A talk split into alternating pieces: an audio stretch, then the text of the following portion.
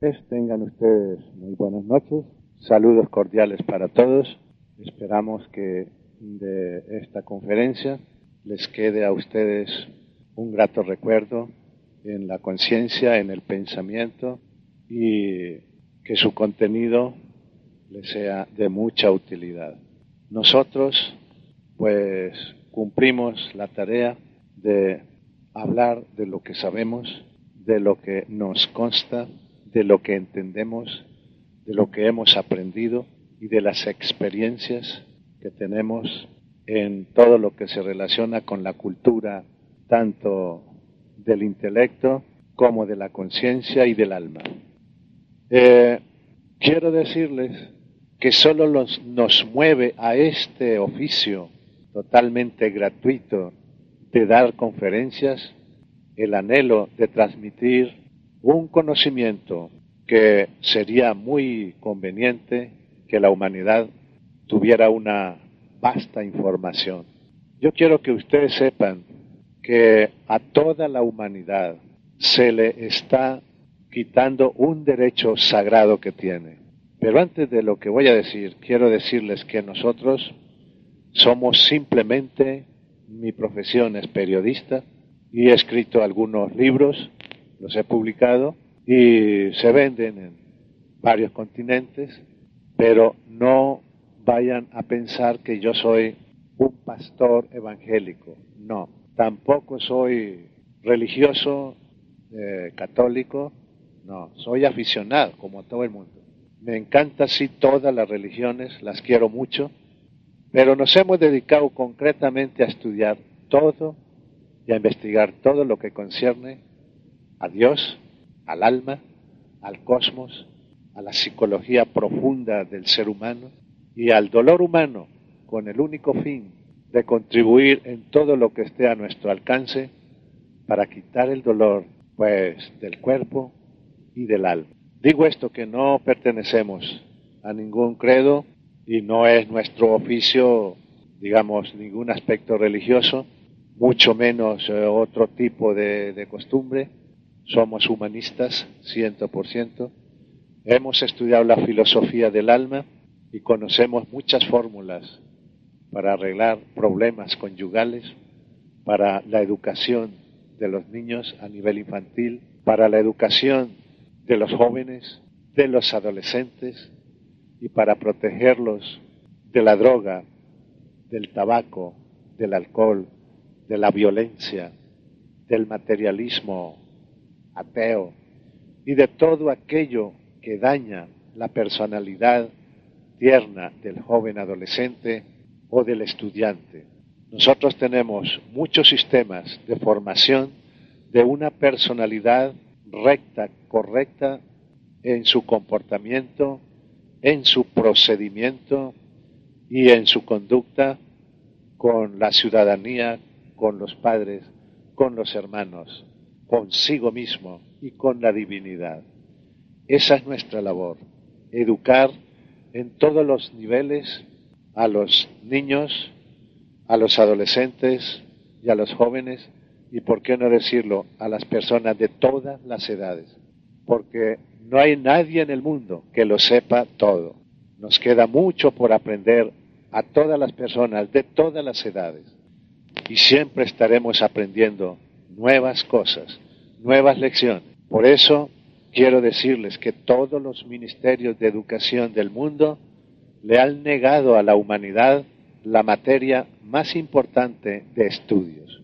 Ustedes saben que cuando uno estudia el bachillerato o en la facultad, tiene una serie de materias que tiene que rendir pues el examen adecuado. Si no pasa la materia, queda aplazado. Pero hay dos materias que nunca las ve uno, ni en primaria, ni en secundaria, ni en la facultad, ni en ninguna parte, porque los ministerios no permiten esas dos materias. ¿Saben cuáles son? Lo que concierne al estudio del alma y lo que concierne al estudio de Dios. Eso es una. Y la otra, lo que concierne a las leyes superiores del cosmos, que son los que rigen a la humanidad. Esas materias nunca nos permiten estudiarlas. ¿Qué es el alma? ¿En dónde está situada en el cuerpo? ¿De qué está hecha? Eh, ¿Es eterna o es mortal? ¿Viene de Dios o viene de la tierra o viene de la nada? Eso nunca lo permiten estudiar. No existe esa materia. Y debiera ser una materia la más importante, de tal manera que el joven, hombre o mujer, sepa quién es, de dónde viene aquí a este mundo, qué está haciendo aquí, por qué está aquí, hacia dónde va, cuál es su recorrido cuando deje este mundo. Todo eso sería bueno saberlo. Quizá tengan algunas cosas de espiritismo, de brujería y de cosas de esas que no entra con nosotros. Un estudio de esa naturaleza. Nos gusta estudiar a nivel científico, profundamente científico, todo lo que concierne a las cosas superiores de la conciencia, como es estas materias. El aspecto de Dios tampoco nos permiten en ninguna facultad, ni en ningún colegio, ni en ninguna parte, estudiar en todos los niveles todo lo que corresponda a Dios. Por eso el ser humano infringe todas las leyes porque no las conoce, porque no sabe lo que hace como como dijo Jesús cuando estaba pendiente de la cruz. Perdona a los padres míos porque no saben lo que hacen. Por eso la divinidad tiene mucha compasión con nosotros. Pero es bueno que hablemos de estas cosas con una sola finalidad, con la finalidad de establecer en qué consiste el comportamiento cruel y despiadado de la humanidad que tanto daño hace a la otra humanidad. Me refiero los terroristas, los drogadictos, los narcotraficantes, los criminales, los ladrones, etcétera, etcétera. ¿Por qué hacen eso? Porque nunca estudian de pequeñitos, ni de jóvenes, ni de adolescentes esas leyes que nosotros decimos que es indispensable conocerlas. Jamás las estudian. Y entonces, pues cometen delitos porque no saben que ellos tendrán más tarde que pagar todo eso que han hecho. Tendrán que pagar.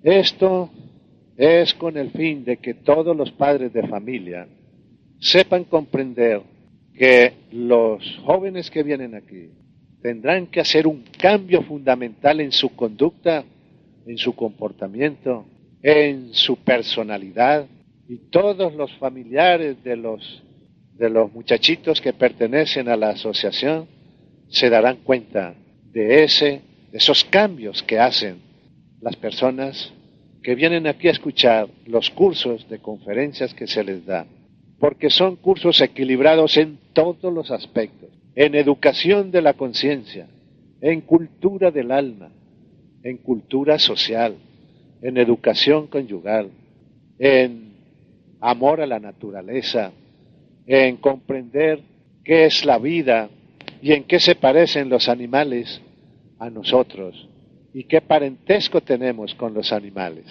Así a grosso modo, nosotros queremos decirles que cuando uno conoce quién es Dios, dónde está, cómo es, de qué está hecho, etcétera, hasta entonces comienza uno a sentir gran amor por todas las personas, sin tener en cuenta que no las conozca uno jamás. Nunca quiere uno el dolor de los demás. Siempre quiere uno aliviar el dolor ajeno como sea. Eh, las personas que no conocen esto generalmente nunca eh, pues le dan un calificativo desconocido pero adecuado. No, siempre en su pensamiento dicen, mm, esto quién sabe qué cosa rara hay, pero algo raro hay. O bien le sacan a uno dinero el que puedan, o bien enseñan quién sabe qué cosa, o algo raro.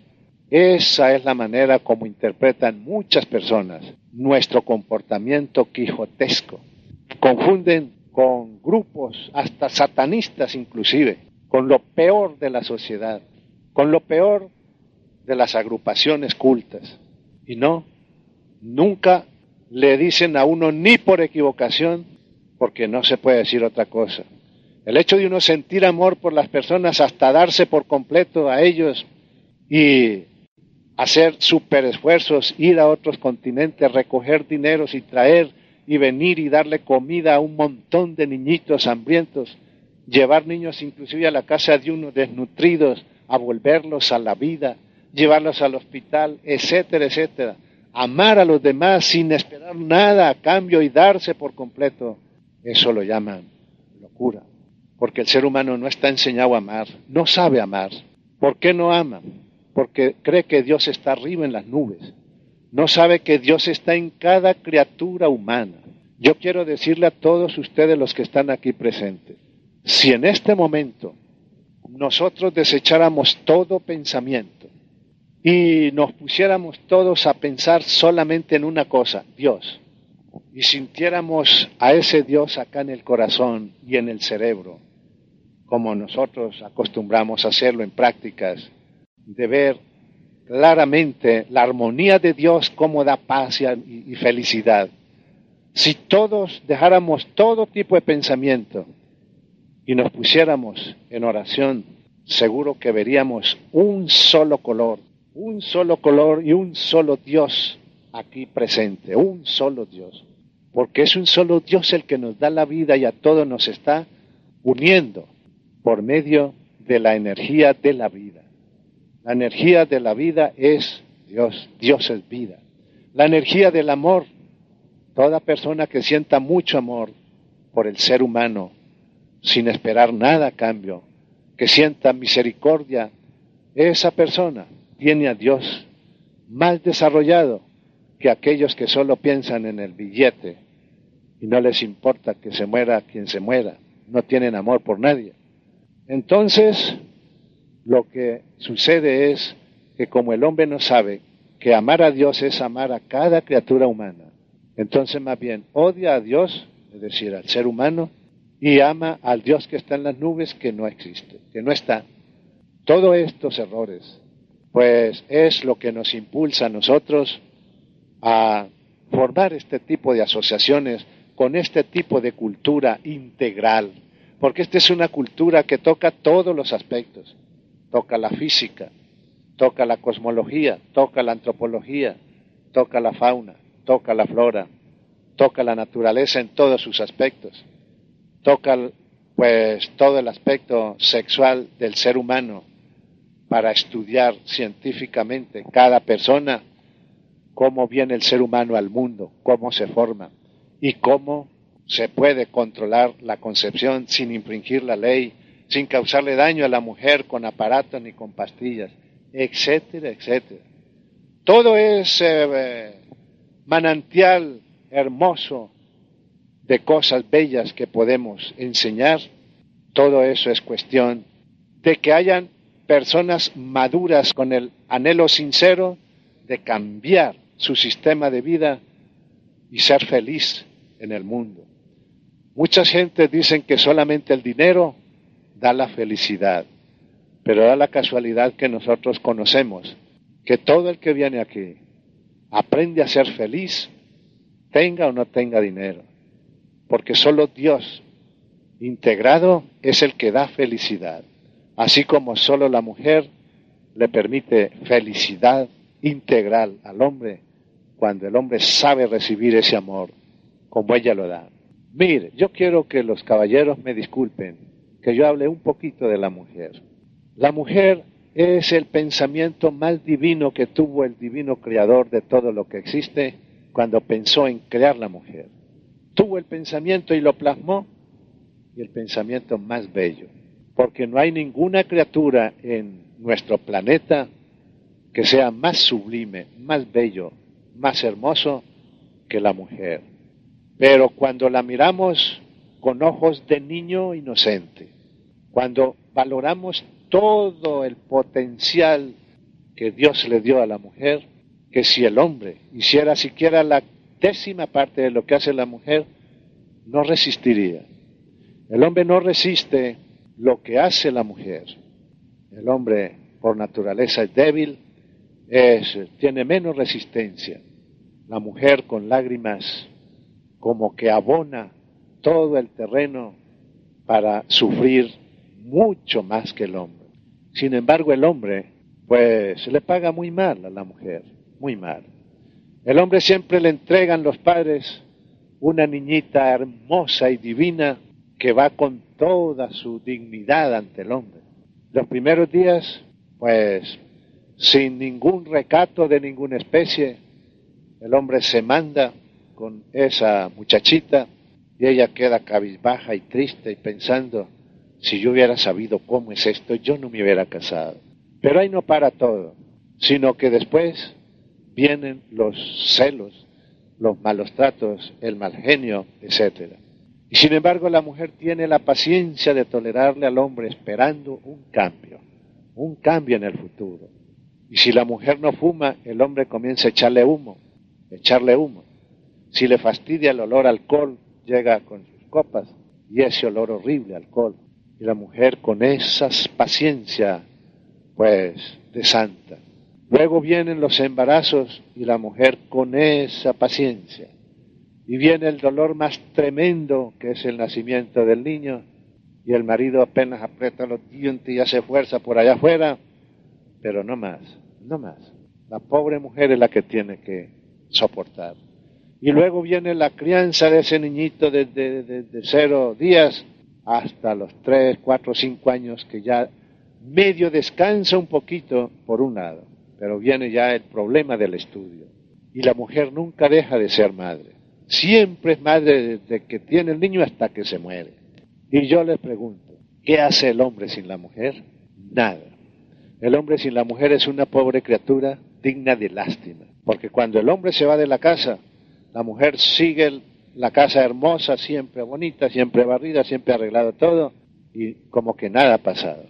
Pero se va la mujer, ay Dios mío, Comienza el desorden en esa casa, encuentra uno ollas eh, encima de la cama, medias en el lado de la cocina, un desorden, esos muebles sucios, la casa sin barrer, los cuadros todos chuecos, ni una florecita. Es decir, se nota la ausencia de la mujer instantáneamente. En cambio, cuando uno va y no está el hombre, no se nota nada, porque todo está hermoso. Sin embargo, el hombre no valora eso, no lo valora. Aquí aprende el hombre a valorar la mujer en todos sus, sus aspectos, a respetarla y amarla, a una sola mujer, su esposa, porque nosotros por principio siempre sabemos que el adulterio es un delito ante Dios y ante la sociedad.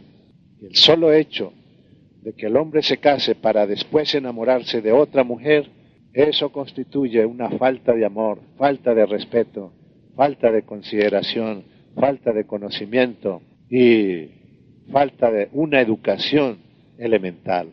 En esta asociación todas las parejas son felices y dichosas porque el hombre aprende a amar a la mujer, pero amarla no a desearla, sino a amarla, a considerarla, a apreciarla. Y aprende a ponerse el delantal y a lavar los platos mientras la esposa descansa un poquito. Y aprende pues ayudarle a planchar, ayudarle a barrer. Y con eso no demerita nada del hombre, por el contrario. Con eso se gana aún más el aprecio de su esposa. Aprende el hombre a ser útil en la casa. Muchas veces se sienta el hombre aquí y está la sal ahí y dama a la mujer. María, venga y me pasa la sal, que la pase de allí aquí. ¿Por qué?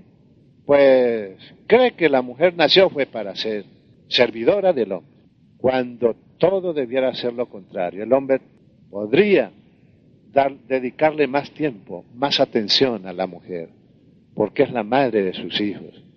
Porque la única criatura en el mundo que puede hacer feliz al hombre no son los dólares, no, es una mujer. Al no ser que el hombre sea, pues, adúltero y sea sin cultura del alma, y ame a otras, amo a varias mujeres. Pero el hombre culto, el hombre educado, el hombre respetuoso y el hombre que cumple la ley, tanto de los hombres como la ley divina, no tiene sino una mujer. Pues todo esto que les decimos es una minúscula parte de esa cultura del alma, de aprender a respetar, pues, los derechos de la mujer. Igual sucede con la mujer para el hombre. Aquí se le enseña a la mujer a amar al hombre sin exigirle nada a cambio, a valorar el sacrificio que hace para hacerla feliz. Y si no, se le enseña a hacer feliz a su mujer, a respetarla, a amarla, a quererla, a ella solita, y enseñándole el por qué. ¿Cuánto quisiera yo explicarle a los hombres el error tan grande que comete cuando va y comete un delito de adulterio con otra mujer que no es su esposa? No sabe, pues, que hay unas leyes que él no conoce. Y les voy a explicar así por encima. Cuando el hombre se une con otra mujer que no es su esposa, es claro que liga su cuerpo con el cuerpo de la otra mujer. Ese ligamento por medio de la semilla humana marca una ley en el camino del destino. Esa ley se llama el karma, la ley del karma. Entonces, esa ley del karma de traer los fluidos del sexo, del otro sexo, acá a la esposa, liga a su esposa con la otra mujer y con los otros hombres que haya estado la otra mujer. Y viene la desgracia de ese hogar. Vienen enfermedades que ni las esperaba ni nunca las imaginó. Y el hombre calladito. ¿Por qué? Porque el hombre fue, se ligó con otra mujer y vino y ligó a su mujer con la otra y con otros hombres que habían estado con la otra mujer. Y esas leyes invisibles del karma no las conoce ni el hombre ni la mujer. Las conoce todo aquel que haya estudiado a través de la física y a través de la química lo que son los valores eh, de los fluidos del hombre y de la mujer, lo que son los ligamentos y lo que es la ley de la responsabilidad de cada cual, la ley del karma.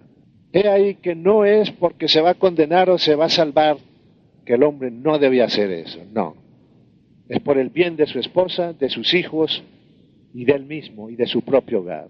Porque los fluidos captados de otra persona que le trae a su propia esposa le puede causar mucho daño a ella y a su hogar y puede inclusive pues traerle enfermedades desastrosas. Toda esa maldad del hombre oculta que se llama adulterio, aquí desaparece porque se le enseña en un pizarrón todo científicamente lo que le sucede pues a todo aquello que sale del cuerpo del hombre y del cuerpo de la mujer y que se ligan entre sí.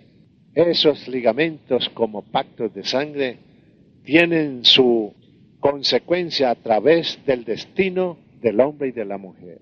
Es por eso, no es por otras cosas. Supongamos que el hombre no le interesara cumplir el noveno mandamiento, que es el de la fidelidad. Bueno, no, no tiene nada que ver si no quiere cumplir. Pero es que no es por cumplir ese mandamiento solamente, sino por el ligamento que se lleva a cabo. El ligamento de la ley del karma. Esto es la ley de la consecuencia que hay entre el uno y el otro. La ley de la consecuencia que hay detrás de cada persona. Cada persona ha violado la ley y tiene atrás una cadena de aspectos que debe cumplir, que debe pagar. Por eso aquella ley que se llama ojo por ojo y diente por diente, la ley de Moisés, nunca ha dejado de existir. Ha existido y existirá y existe ahora actualmente. Se llama la ley de causa y efecto. Se llama la ley de la compensación. Existe otra ley que se llama la ley, pues, de repetir siempre lo que uno hace. Esto es la ley de la recurrencia. Como el reloj, pasar por donde ya pasó muchas veces. Cuando uno siembra en el camino del destino esa ley de la recurrencia, por ejemplo, un hombre que le pega la primera vez a la mujer, le sigue pegando. Porque sembró una recurrencia. Recurrencia es repetir. Es repetir. Y esto sí que es grave. La primera vez que se irrespete a la compañerita que un día recibió ella llena de ilusiones a su marido, creyendo que era su felicidad eterna, en el momento en que recibe la bofetada, recibe la gran desilusión. Todo esto aquí en, nuestra asociación lo explicamos con lujo de detalles a nivel científico. Otro aspecto es la falta de consideración con la mujer para asuntos de hijos. Hay esposos que la mujer tiene dos hijos, va el tercero. Tiene tres hijos, va el cuarto. Tiene cuatro hijos, va el quinto. Y va el sexto y el séptimo, etc. ¿Ustedes creen que eso es amor a la esposa? No. Esa es una creencia equivocada del hombre.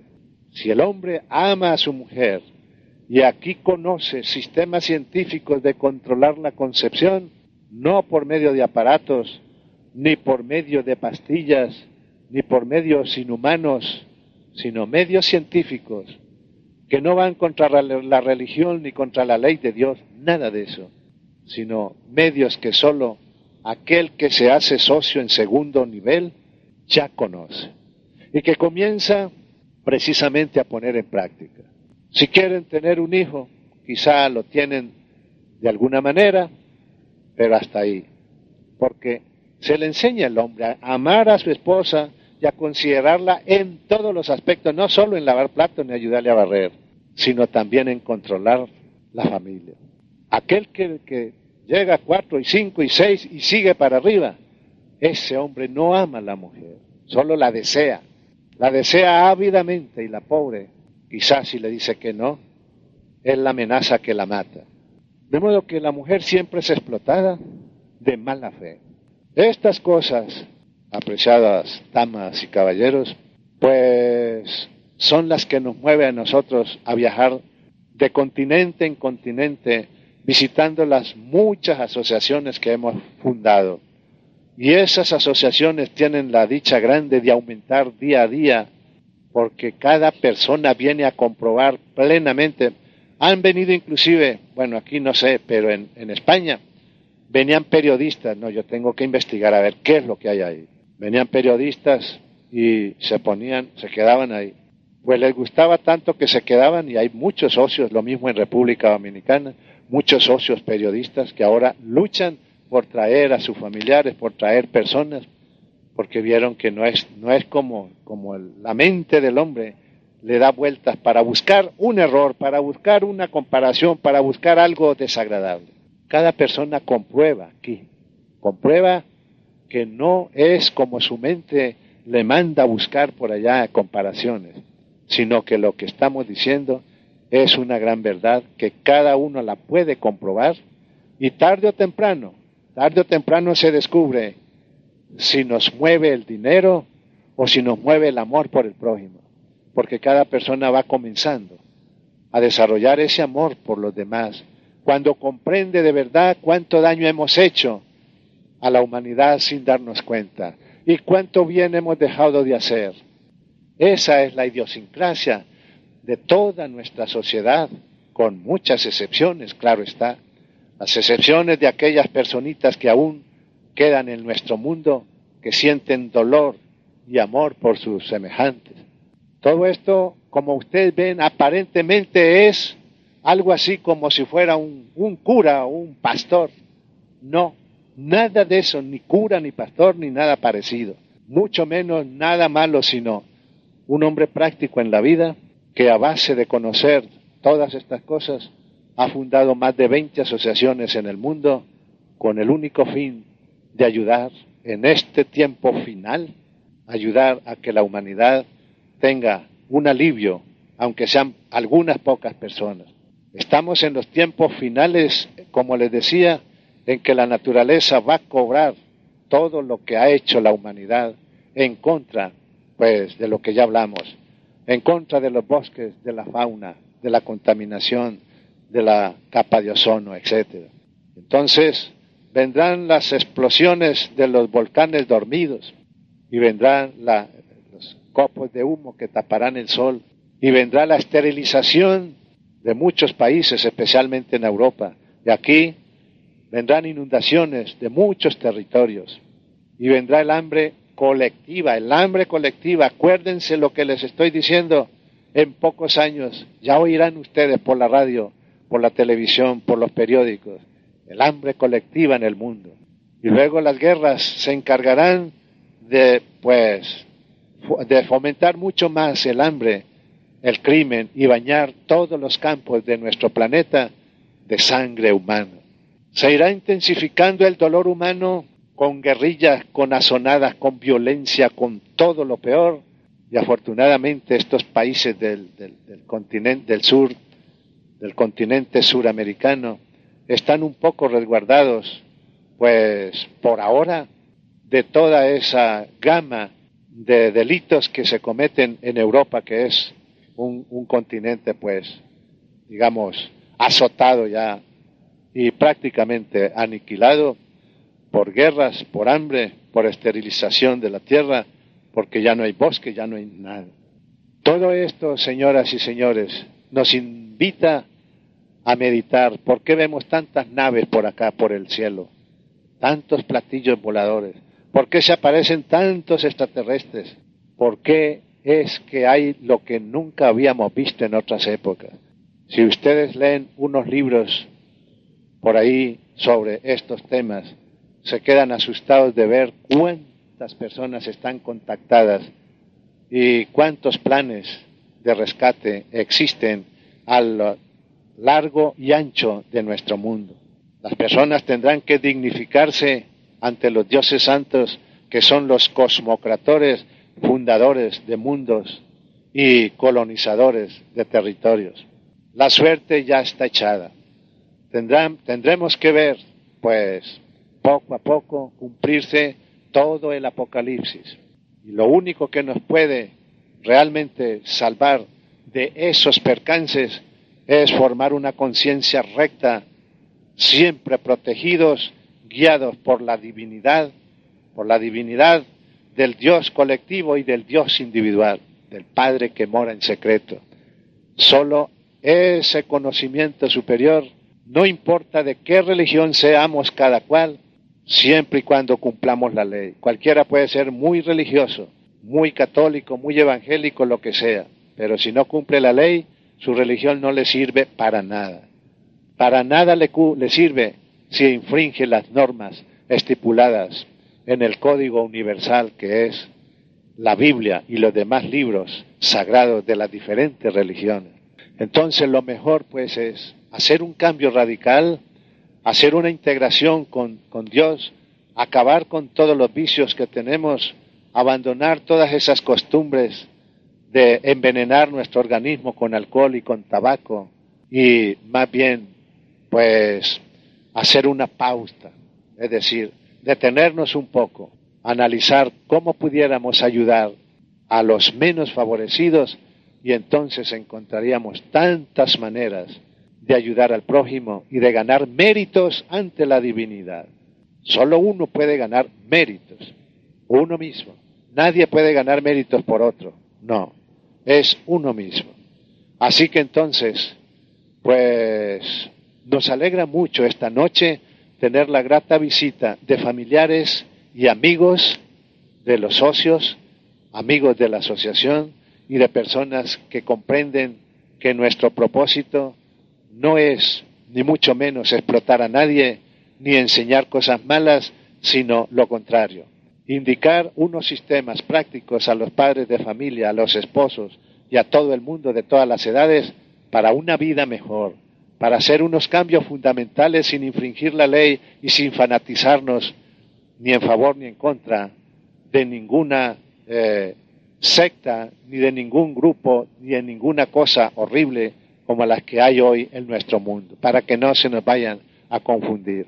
Y ahora todos disfrutamos de los beneficios que hemos recibido aquí sin que nos haya costado nada.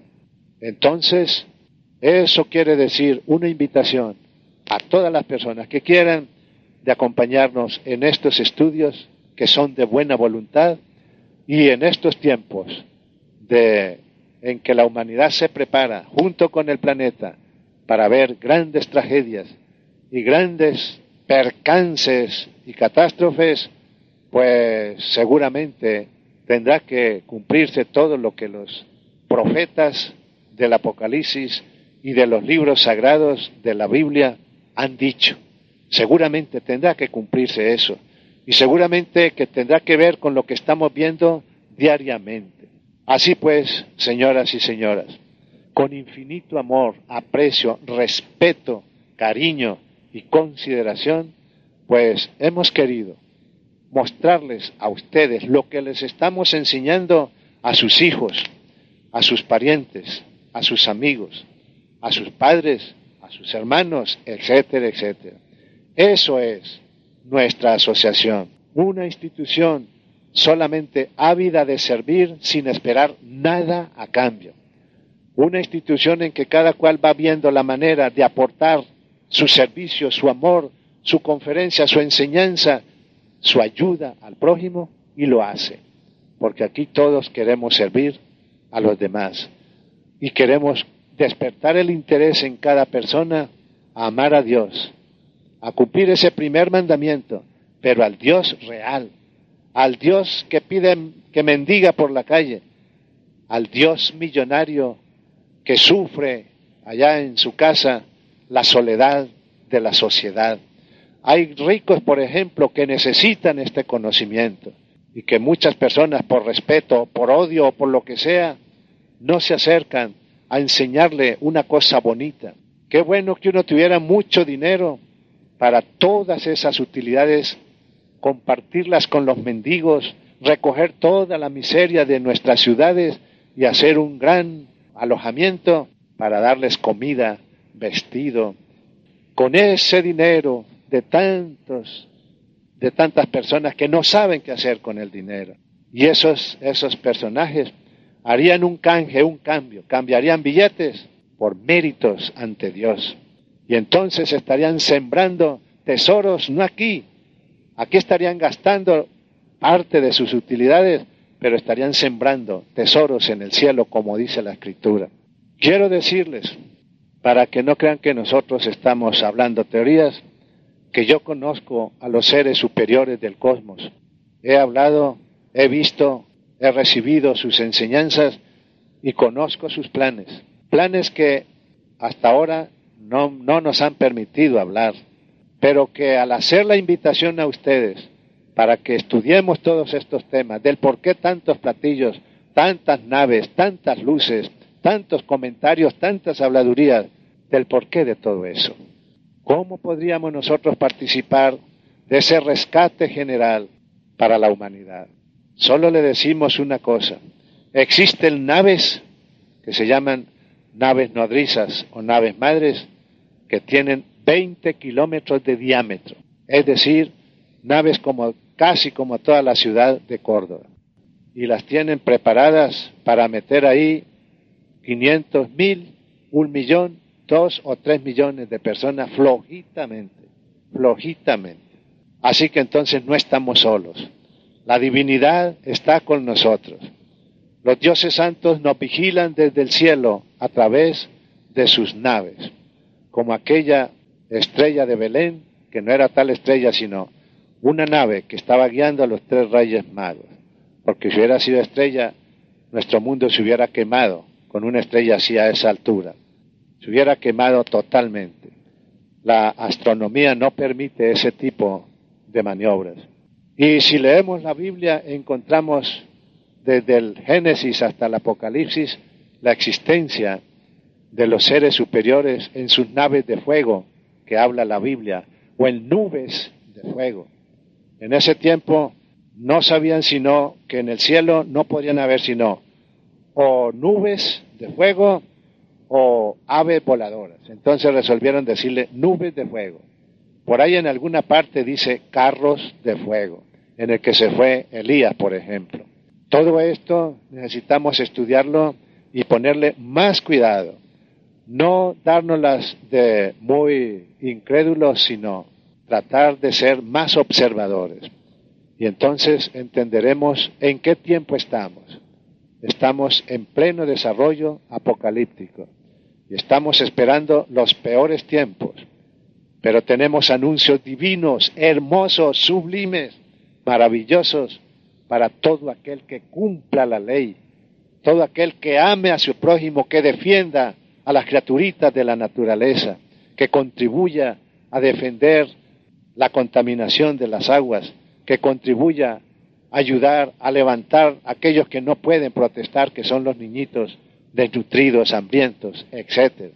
Si nosotros ayudamos a otros, otros nos ayudarán a nosotros. Dando es como recibimos. Y cada cual recibe de lo mismo que da. Y entre más dé, más recibe. Así que entonces, pues solo nos resta pedirles a ustedes que nos disculpen si en una forma u otra no les ha sido agradable a muchas personas nuestra charla. Hemos querido poner todo lo que esté de nuestra parte para entregarles a ustedes unas ideas, unos planteamientos y unos comentarios que los hagan reflexionar y pensar, ¿qué he hecho yo por mi prójimo? ¿Qué he dado yo a mis semejantes? ¿En qué he participado de lo que Dios me ha dado a los menos favorecidos por la suerte? ¿Qué cosas buenas he dejado yo de hacer? Porque quiero que sepan que solamente las obras buenas que hagamos por los demás es lo único que nos abre las puertas de la divinidad. Cualquier persona puede confesarse diez veces a la semana, puede comulgar, puede hacer oración tres horas por la mañana, tres horas por la tarde y tres horas a medianoche, y de nada le sirve si nunca comparte nada de, de lo que tiene con el prójimo, si nunca le da una sonrisa de amor al triste, al menesteroso, si nunca ayuda a su prójimo en nada. El que nada da, nada recibe. Eso sepan lo que es una lógica, una frase divina. El que nada da, nada recibe.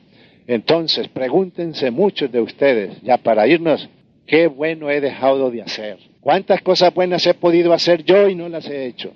¿Cuántas cosas malas he podido dejarlas y no las he dejado? ¿Cuántos perjuicios he hecho yo a mi prójimo y a las criaturas de la naturaleza y yo no me he dado cuenta. Háganse todos esos planteamientos y entonces arreglen sus cuentas con su conciencia y todo aquel que quiera afiliarse a nuestra asociación, prepararse aquí adecuadamente y formar parte de los Quijotes que estamos estudiando la manera de lanzarnos en ayuda del prójimo en estos tiempos finales que estamos preparándonos para eso, pues aquí está esta asociación con los brazos abiertos para recibirlos con amor, con buena voluntad y para que sigamos estudiando la ciencia de la vida. Muchísimas gracias, señoras y señores, por la atención que se han dignado prestarnos y le rogamos una vez más, nos disculpen los humanos errores que muchos de ustedes nos hayan observado. Muchas gracias.